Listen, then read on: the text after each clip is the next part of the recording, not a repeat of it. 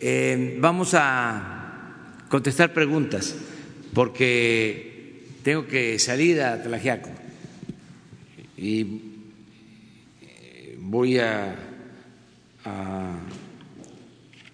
estar en el aeropuerto pues desde las nueve, nueve cinco tengo que estar en el aeropuerto. Eh, aprovechar para decir que voy a Tlajiaco, repetir que no puedo ver a nadie por la sana distancia, voy directo al hospital, agradecerle mucho a la gente que me ayuden, que este, voy eh, solo a eso, no me puedo detener, eh, no voy a atenderlos ahora, pero bueno, los estoy atendiendo, pero no vamos a poder tener ni siquiera este un diálogo, una conversación. Voy a que eh, eh, entre en funcionamiento el nuevo hospital. A ver, tú. Gracias. Buenos días. Es Juan Hernández del periódico Basta y del Grupo Cantón. Eh, sería en sí pedirle a usted que si puede hacer usted un llamado, en este caso a los mexicanos, Hoy, desgraciadamente, bueno, desde ayer que ustedes hicieron el llamado precisamente a la sana distancia, hemos visto que todavía, en el, por ejemplo, en el transporte público, en el metro, todavía aún no les cae el 20 precisamente de esta emergencia epidemiológica. Muchos mexicanos todavía están saliendo a trabajar, están saliendo este, en las horas pico. Hay esta situación de gente que todavía que, que se van en el transporte público totalmente apretados. Quería preguntarle también, ¿Ustedes están implementando alguna, alguna plática precisamente con el metro, con, el, con las líneas de transporte, precisamente para que no vaya totalmente lleno y precisamente evitar, respetar la sana distancia y sobre todo evitar que se propague el, coronavirus? Muchas gracias. Sí, lo está haciendo el gobierno de la ciudad. Eh, no se puede detener el metro, pero se tiene que cuidar que eh, no se congestione, que no se atiborre, que se ordene eh, el transporte en el metro, que los que usan el metro, eso lo puede hacer el gobierno, este, se embarquen y se trasladen en vagones no llenos, eso se puede hacer a la entrada, eh, pero lo más importante es que si no se tiene una actividad esencial, lo mejor es quedarnos en casa. Lo que estamos eh, buscando con esta medida es que no haya contagio y que no eh, se nos presente una situación de emergencia que nos sature los hospitales. Es la famosa eh, curva que se ha venido em, mostrando de cómo es diferente que se aplane la curva, porque la experiencia en eh, países donde eh, se desbordó la epidemia, eh, saturó los hospitales. Eh, entonces, lo que se busca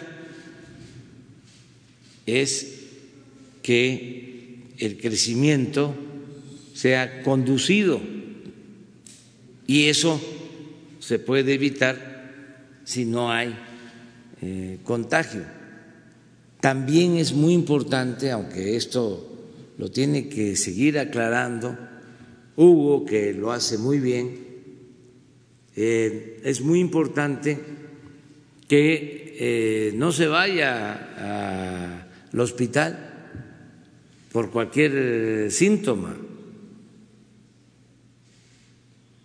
Se ha venido demostrando que incluso del número de infectados es un porcentaje reducido relativamente el que requiere hospitalización, que pueden eh, quienes estén infectados quedarse en casa.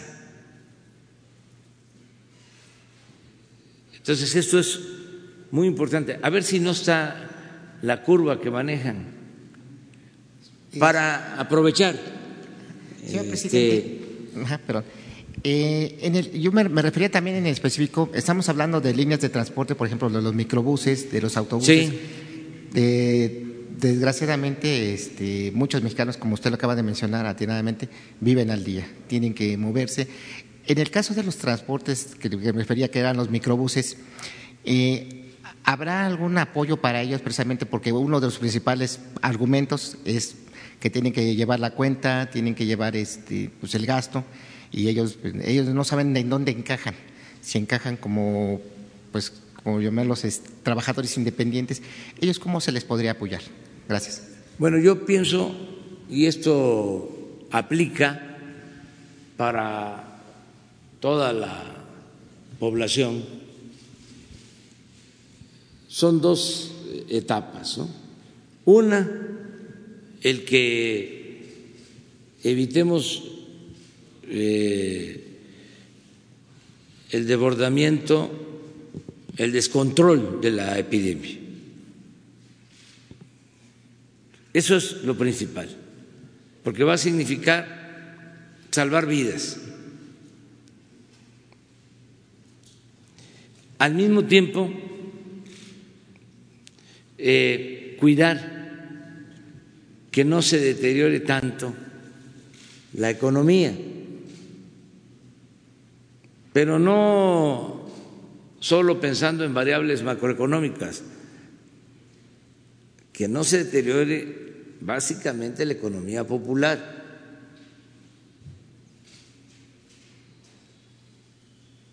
Eh, que atendamos la emergencia sin eh, destruir nuestra base económica. Y cuando hablo de la base económica del país, no solo estoy pensando en las grandes empresas, o no solo debemos pensar en eso, hay que pensar en las pequeñas empresas familiares, en toda la actividad económica formal e informal. Pero esa es una primera etapa. La segunda es y va a llegar la reactivación. ¿Cómo? Vamos a reactivar la economía. Esto es lo que se busca, que no tengamos eh, esos incrementos de otros países y que podamos eh, ir eh, extendiendo el número de eh, infectados. Que esta línea se vaya en lo horizontal en lo más horizontal posible, porque esto significa que no se saturen los hospitales. Se dieron casos en donde esto es, esa era la en donde eh, no había camas, ventiladores, y enfermos delicados tenían que esperar a que se desocupara la cama, eh, el ventilador. Eso es lo que buscamos. Y por eso tenemos que hacer el esfuerzo, el sacrificio de eh, quedarnos en la casa.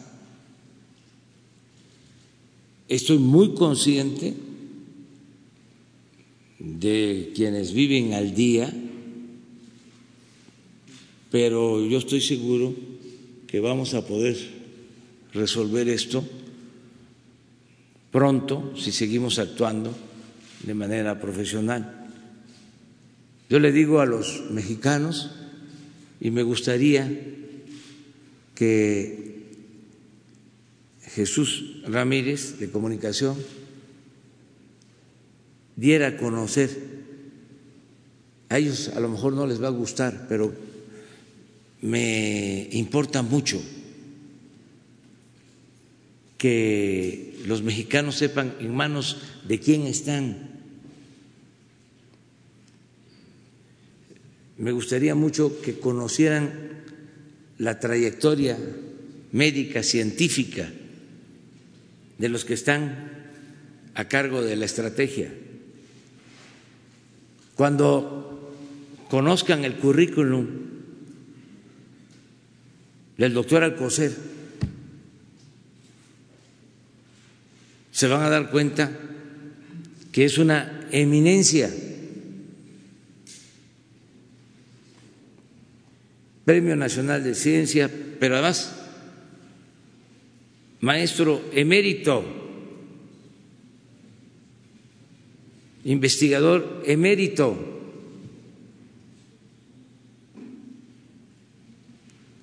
reconocido mundialmente, de los mejores especialistas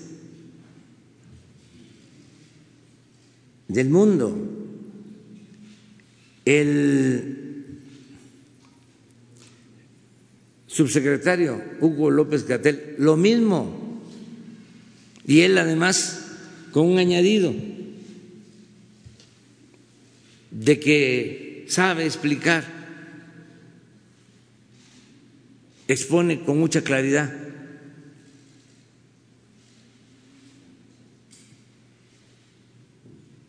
Porque puede ser una eminencia. Yo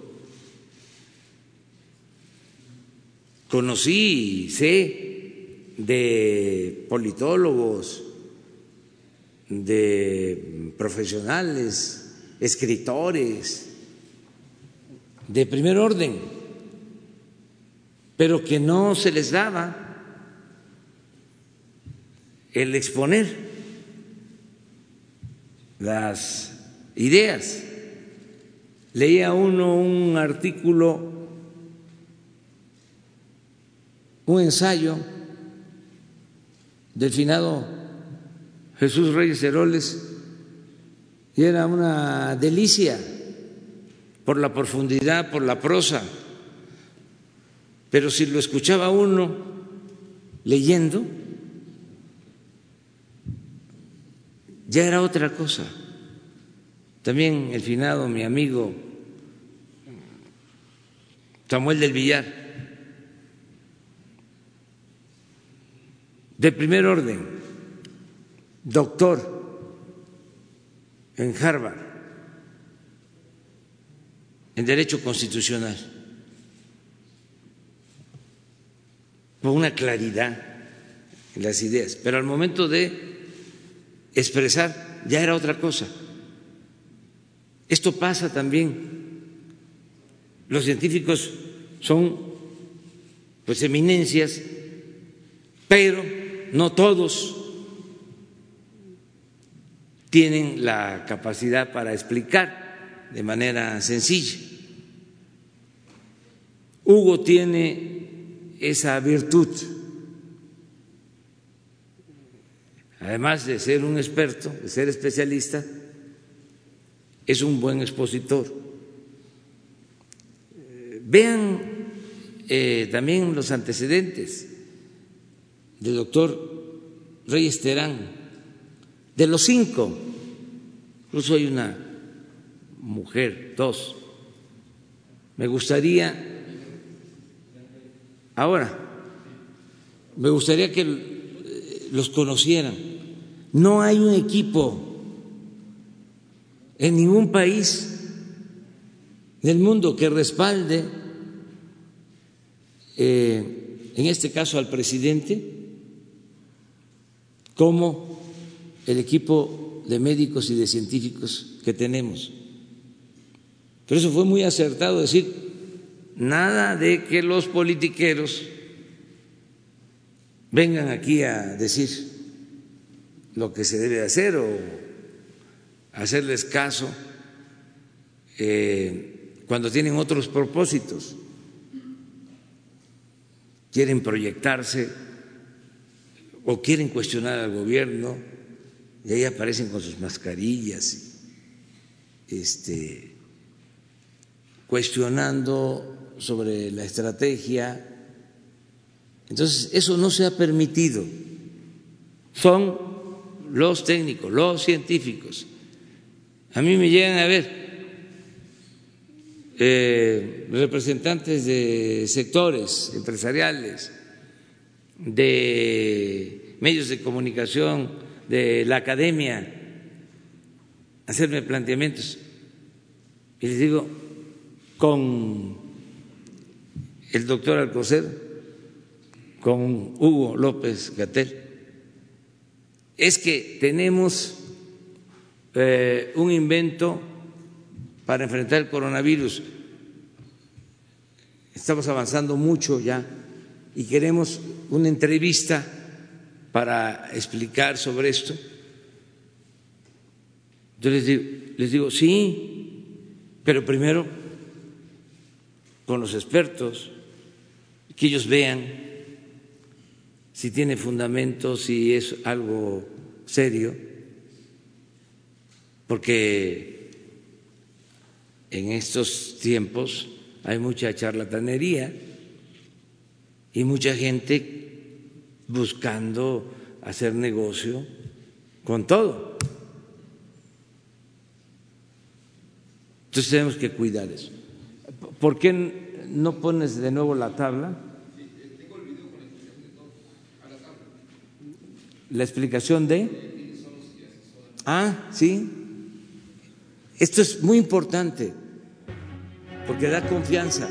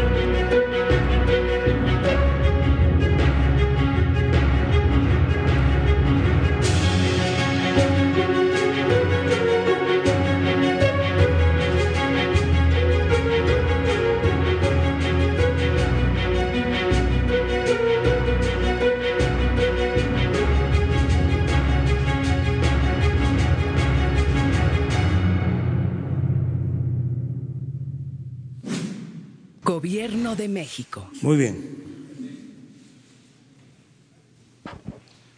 Buenos días, presidente Marco Antonio Olvera del diario digital Bajo Palabra. Presidente, en México hay actualmente 53.3 millones de personas en la pobreza. Durante eh, los últimos 40 años, eh, muchos medios de comunicación omitieron el crecimiento de la pobreza, que hoy, desgraciadamente, esos mexicanos que van al día, pues van a padecer los estragos del coronavirus. Y aunado a eso, presidente, según una encuesta, eh, los fake news eh, o las noticias falsas le están ganando a eh, la, información verídica y la información que emiten las autoridades de salud. En ese sentido, presidente, yo le vuelvo a insistir y en mi canal de, YouTube también la gente me pregunta y me dice que por qué no se hace eh, un informe de toda sobre el coronavirus a nivel nacional, en cadena nacional, mientras que pase la contingencia, porque pareciera que los medios que siguen inconformes por no tener publicidad insisten en, apanicar a la gente. Y yo le puedo asegurar, presidente, que en las aldeas, en, los grupos étnicos de los lugares más apartados de México, ni siquiera están enterados del coronavirus, porque están más preocupados por arar la tierra, por recoger la cosecha y por atender pues, la pobreza en la que está México todavía. Sí, vamos a estar informando cada vez más. Yo creo que eh, esa es la mejor defensa frente a rumores y falsas eh, noticias, el que estemos informando todos los días. Y también nos ayudan las redes sociales. Yo no comparto el que las campañas orquestadas en redes sociales, en Twitter y en otros medios, confundan a la gente o eh, logren su propósito de distorsionar eh, la realidad. No creo en eso. Creo que el pueblo de México está muy consciente, ya no es susceptible de manipulación. Sale una noticia falsa de inmediato. Este salen a desmentirlo en las redes y hacen el ridículo quienes promueven esas noticias falsas. Yo les diría que hasta ayuda porque esas eh, personas, sobre todo si son políticos, cada vez se van desgastando más. Es lo mismo de los medios. Si no tienen credibilidad si sus articulistas no son serios, no son profesionales, si son tendenciosos, porque están al servicio del poder económico, sobre todo, pues ya nadie los lee nadie los toma en cuenta. Por eso no hay que preocuparse, hay que tenerle confianza a la gente y eh, también tomar en cuenta que el alcance de las redes aún es muy limitado y es un sector. No quiere decir que no haya eh, Internet en la población. Sí, pero no se usa todo el Internet solo para la información política. Se usa para muchas otras cosas. Los jóvenes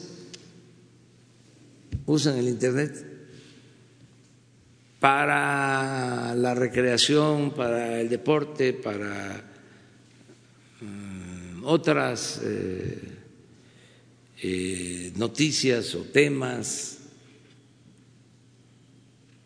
No hay que eh, preocuparse mucho por eso y tenerle confianza a la gente. confiar mucho en la gente, en el juicio práctico que tiene la gente. Y eh, poco a poco van quedando eh, descubiertos los que eh, mienten, los que no dicen la verdad. De lo que no tengo duda es que todo ese malestar, que no es malestar social, sino que es un malestar de un sector de la élite de poder, tiene que ver con el que ya no hay privilegios el que no se permite la corrupción, el que ya no se condonan los impuestos, el que los medios, no todos, desde luego, ya no tienen las canonjías que tenían antes, ya no hay eh, pago a columnistas.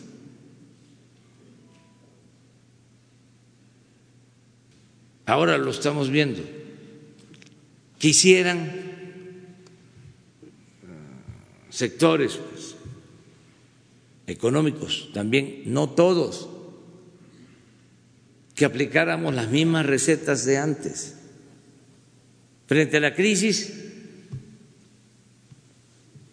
crédito, del Fondo Monetario Internacional. Frente a la crisis, pedir que el pueblo se apriete el cinturón. Sí, también. Frente a la crisis, este, subsidios fiscales. Frente a la crisis, salvamentos rescates. Ya no. Tenemos que proteger primero a los pobres. No pueden seguir habiendo fobaproas. Y aquí es importante decir que muchas veces en política hay que optar optar entre inconvenientes. A ver, es muy sencillo. Si decimos que no se pague el impuesto sobre la renta o que se reduzca, ¿qué va a significar eso? Menos ingresos menos recaudación. ¿Y de dónde vamos a sacar para darle a los adultos mayores? Para darle a las niñas, a los niños con discapacidad, para darle a los campesinos, para otorgar créditos a las pequeñas empresas familiares. Todavía hay que esperar. Yo confío que vamos a lograr una recuperación económica pronta, porque eh, tenemos bases muy sólidas, muy eh, sólidas en cuanto a la participación, al trabajo de nuestro pueblo, a la entrega de nuestro pueblo y otros eh, elementos. Nos ayuda mucho el que se haya aplicado con anticipación una política de bienestar en beneficio de los pobres. Fíjense si no nos ayuda que estamos entregando el apoyo anticipado a los adultos mayores. Tengo el reporte de hoy, ya llevamos 75 por ciento. 6 millones de adultos mayores ya tienen sus recursos. Y vamos a terminar el 10. Ahora, también, para los que insisten mucho en que quieren condonación de impuestos, porque así era antes, ¿eh? No pagaban los de arriba.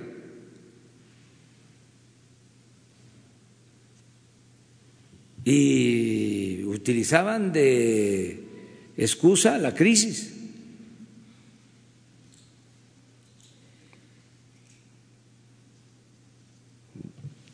El no pago completo de impuestos eh, se justificaba con el supuesto crecimiento económico. Pero ¿qué sucedió durante todo el periodo neoliberal? No pagaban impuestos y no hubo crecimiento económico.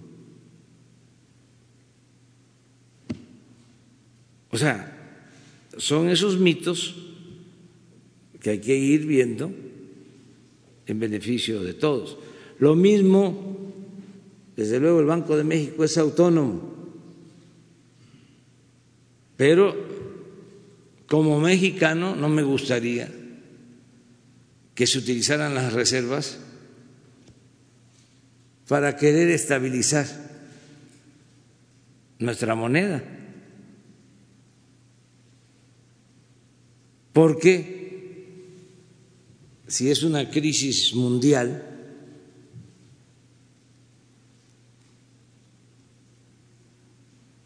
tenemos que cuidar nuestras reservas.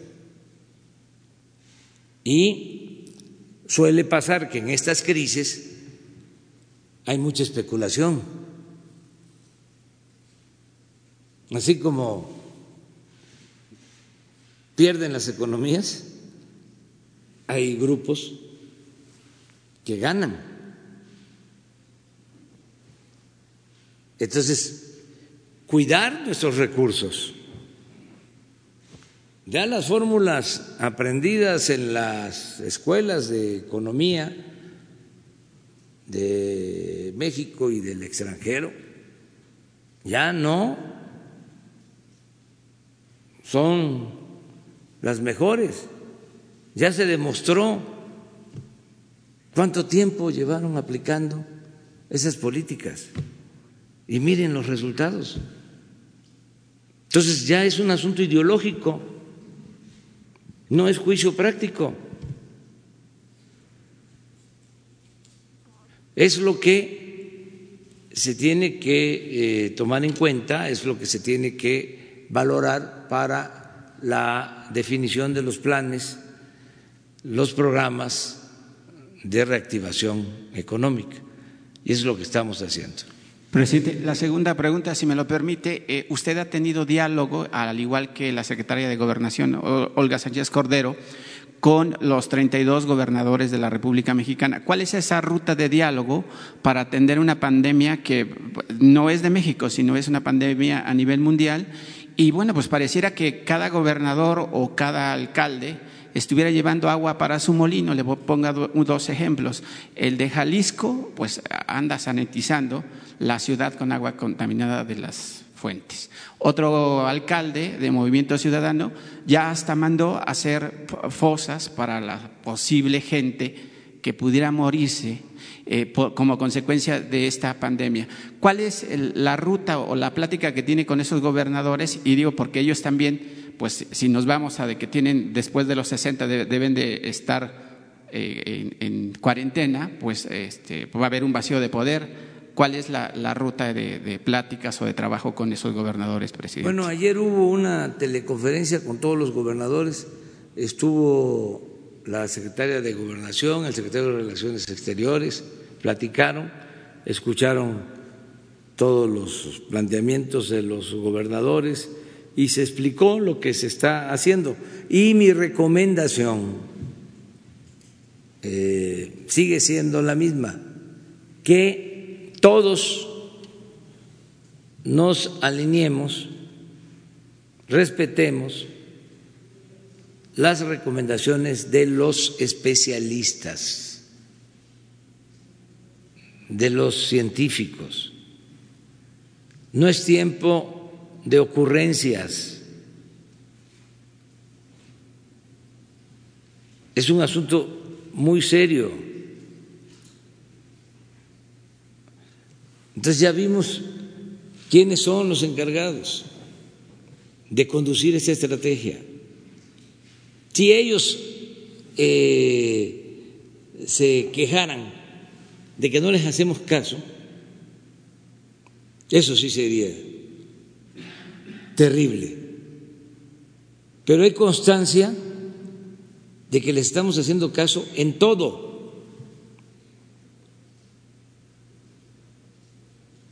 Entonces, ¿qué les pido a los gobernadores y a todas las autoridades? Vamos a ver esto o vamos a seguir viendo esto de manera profesional, porque está de por medio la salud del pueblo, nada de politiquería. Y así están actuando los gobernadores. Acabo de estar el fin de semana, les comentaba, con el gobernador de Nayarit, con la gobernadora de Sonora, con el gobernador de Baja California, con el gobernador de Sinaloa y la mayoría de ellos me expresó que siguen eh, aplicando en sus estados la política que define el Comité de Salud Pública. Entonces, vamos eh, bien y es tiempo de unidad. Y una última pregunta, presidente, sobre los trabajadores que se han visto en la necesidad de abandonar sus puestos de trabajo, pues dado esta cuarentena. Le voy a poner, usted dijo ayer que eh, hay que evitarse los juicios para que eh, con la Secretaría del Trabajo. Sin embargo, hay dos empresas en México, a mí me consta, porque he platicado con eh, los empleados de estas empresas, es una extranjera, la Starbucks, que son jóvenes de 18, 20, 25, 24 hasta 30 años y que los despidieron con, sin goce de sueldo. Cuando esa empresa Starbucks eh, paga en dólares por hora en Estados Unidos y en Canadá. Y también está una cadena de restaurantes que se llama Casa de Toño, que además ahí pues también los despidieron sin gozo de sueldo. Presidente, esa gente es la gente de abajo es la gente que no tiene para comer diario y que vive de las propinas y que a veces también, pues obviamente son bajas, presidente. ¿Cómo va a actuar su gobierno? Y si ojalá que ahora sí la Secretaría del Trabajo se ponga las pilas en castigar a esos empresarios, no todos actúan de esa manera, pero que actúe de una forma rígida y que obviamente siempre sea en beneficio de la gente de abajo, de la economía que no se puede parar porque esa gente pues no tiene para comer diario. Pues yo diría tres cosas. Una, que em, haya eh, conciencia en los empresarios. Han habido manifestaciones de apoyo del sector empresarial y de empresarios en particular que están comprometiéndose a no despedir y a pagar a sus trabajadores eh, su sueldo, mantener sus prestaciones, aún estando los trabajadores en sus casas. Tengo mucha información en ese sentido y celebro que esto se esté dando. Y hay otros que en efecto no se están portando bien pero todavía es tiempo de rectificar. Porque van a quedar eh, muy mal. Después, ¿de qué sirve tener una campaña de publicidad de cientos, miles de millones de pesos si en una emergencia actuaron de manera egoísta o usurera. Ahora se sabe todo. Bueno, tú mismo, aquí porque hay libertades, ya hablaste de una empresa o de dos. Sí, entonces ellos tienen que cuidar eso. Eh, lo segundo, que si eh, no hay justificación, la Secretaría del Trabajo tiene que intervenir. Si no hay justificación para que se den estos despidos, porque tienen que irse a refugiar, a cuidarse a sus casas con los sueldos, no eh, despedidos sin eh, goce de sueldo. Tienen que recibir los trabajadores sus sueldos. Así está en la ley. Entonces, si no es por convicción, por humanismo, por sensibilidad, y se actúa de mala fe, si nada más está pensando en el dinero, en el lucro, en lo material, pues entonces la Secretaría del Trabajo tiene que proteger a los trabajadores porque se viola la ley, es una violación de la ley. Y no solo sería este el que reinstalen a los trabajadores y el que les paguen, sino también nosotros estamos obligados a defender a los trabajadores y hacer valer la ley. También eh, estaríamos dando a conocer, así como tú lo estás haciendo, quiénes son los que eh, son capaces de voltearle la espalda al sufrimiento, a los que padecen, a los que lo necesitan. Y lo tercero, decirle a todos los trabajadores y a los empresarios que estamos actuando profesionalmente porque lo que queremos es resolver lo más pronto posible esta situación de crisis para regresar a la normalidad y reactivar la economía, reconstruir de nuevo la base económica eh, del país, porque nuestra base, nuestra estructura social y cultural está intacta. Esa es la fortaleza de México. Si tenemos eso, eh, protegido, garantizado, resistimos cualquier calamidad. Ahí está el ejemplo de el pueblo japonés.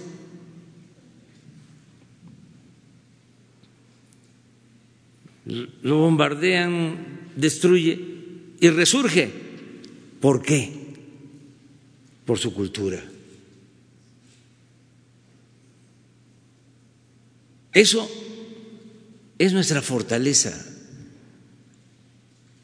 Lo que pasa que los eh, expertos, especialistas en ciencias sociales, en economía, no toman en cuenta esto. Y esta es la verdadera fortaleza de nuestro país. Por eso tenemos que tener confianza. Vamos a salir adelante. Eh, ¿Qué pasa después de un terremoto? La solidaridad de todo el pueblo, la unidad de todo el pueblo y a la reconstrucción, a levantarnos. ¿Qué pasa después de un huracán en las zonas hoteleras, en las zonas turísticas? Huracanes que han devastado toda la infraestructura eh, turística en Los Cabos, en Acapulco, en otras partes. Y al mes, a los dos meses, tres meses, ahí está levantado todo. Entonces, tengamos confianza. Lo más importante ahora es que eh, ayudemos a cuidarnos. Esto significa que tomamos, tomemos conciencia de que si no es eh, necesario salir a la calle, hay que estar en la casa, em, que cuidemos a los adultos mayores, a la población más vulnerable, lo que hemos venido diciendo. El otro día estaba yo viendo un video de una anciana respetable que se enojaba porque no la dejaban salir. Este, pues hay que convencerla, persuadirla, pero que tienen que estar eh, en la casa, cuidarlos y procurar lograr entre todos el propósito de que no se nos desborde,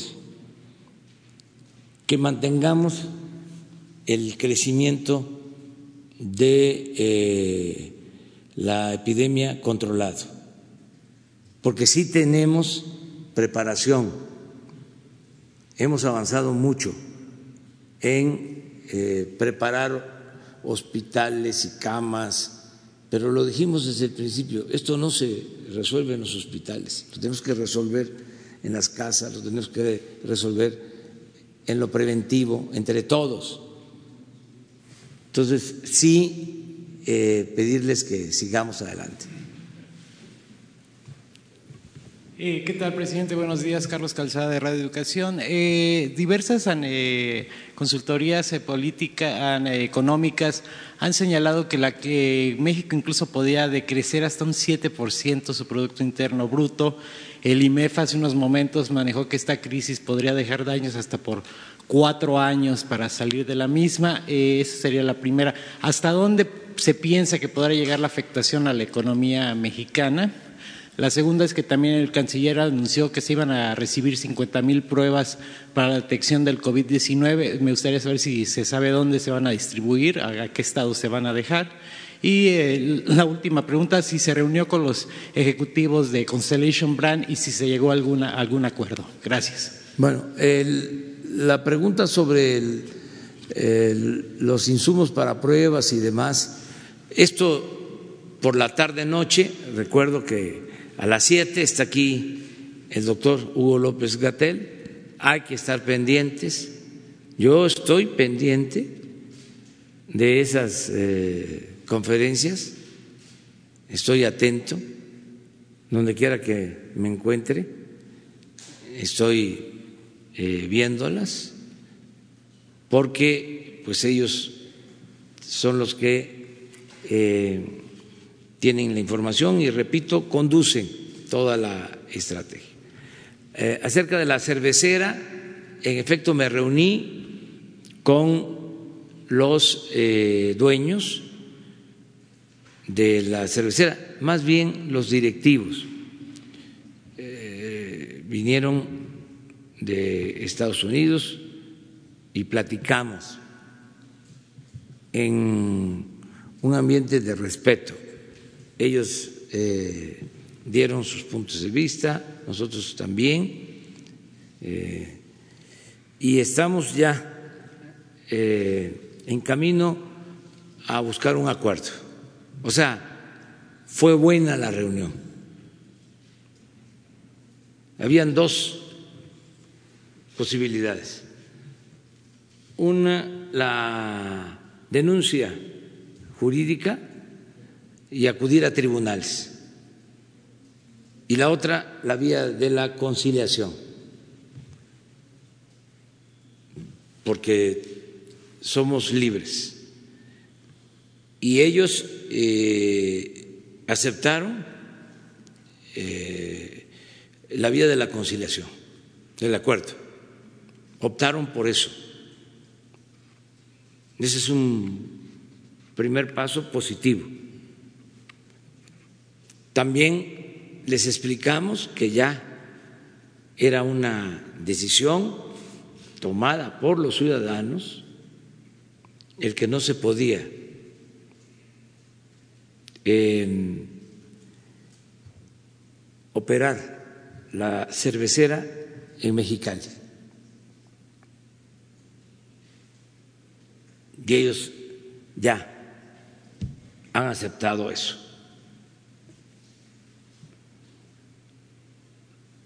Porque fue la voluntad de los ciudadanos. Y se respeta la voluntad del pueblo, la voluntad mayoritaria de las personas. Y en tercer lugar, ya estamos viendo opciones ¿Qué alternativas? Otros sitios eh, y otras eh, opciones van a analizar, pero quiero decirles que eh, me quedé muy satisfecho por la actitud de los directivos de esta empresa cervecera. Fueron muy respetuosos, nada de prepotencia y entendiendo el porqué de esta situación y buscando opciones en plan propositivo. Son un ejemplo de eh, comportamiento en situaciones de conflicto. Muy, muy respetuosos, muy buenas personas, muy buenas personas. Como para ponerlos de ejemplo para que otros este, actúen así.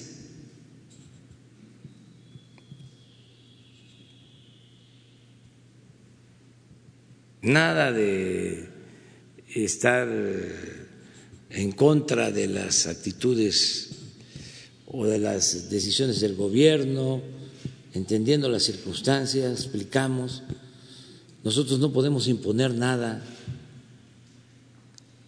nada por la fuerza, todo por la razón y el derecho, y hacer valer la democracia y escuchar a la gente. Y siempre hay, mediante el diálogo, salida. Y es diálogo con compromisos. Y fue muy grato, repito, este encuentro. Lo tercero, acerca de cuánto nos va a afectar la crisis eh, mundial por el coronavirus y también por la caída en los precios del petróleo, porque se juntaron. Los males nunca vienen solos, siempre se hacen acompañar de otros males.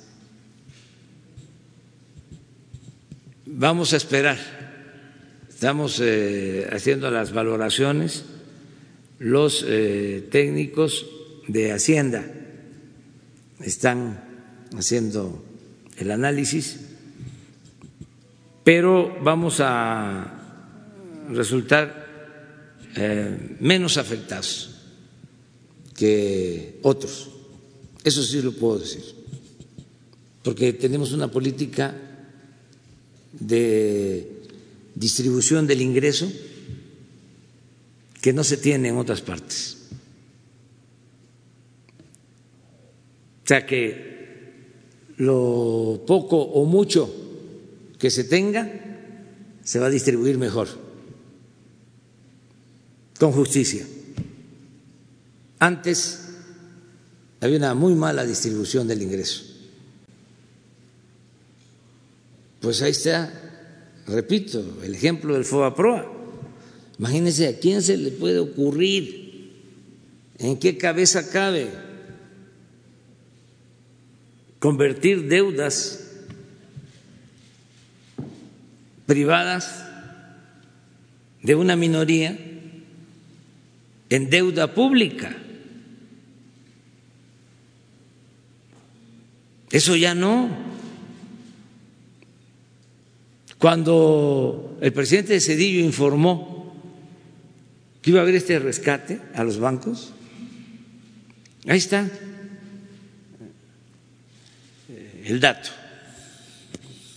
porque fue un informe. Habló de que nos iba a costar el rescate, creo que 180 mil millones de pesos. 180 mil millones. Y nos ha costado hasta ahora dos billones. O sea, como que se equivocó un poquito, no mucho. Y todavía la deuda es prácticamente la misma. Vamos a decir el principal. Estos dos billones fueron de rescate entregado a los eh, privilegiados y de intereses. Llevamos desde entonces destinando 30, 40 mil millones de pesos al año del presupuesto público, solo para pagar intereses del FOBAPRO. Entonces eso ya no. Y algunos técnicos dicen es que estuvo mal eh, aplicado. Eh, no, es que si se trata de rescatar, pues hay que rescatar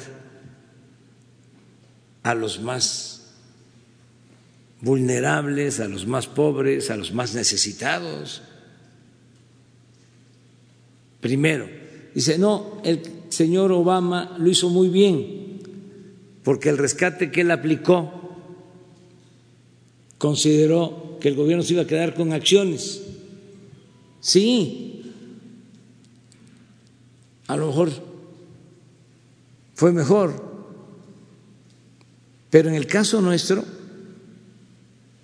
ni uno ni otro, ya no hay rescate. Para los de arriba. El rescate es para millones de mexicanos que viven en la pobreza. Vamos a atender a todos, vamos a escuchar a todos como siempre. Se va a respetar a todos, pero por el bien de todos, primero los pobres. Eso es lo principal. Ese eh, es el propósito básico del gobierno. Me tengo que ir, si no, ya no llego. Y sí, mañana seguimos. ¿Qué fue lo que pasó ayer Mañana te contesto. Un abrazo.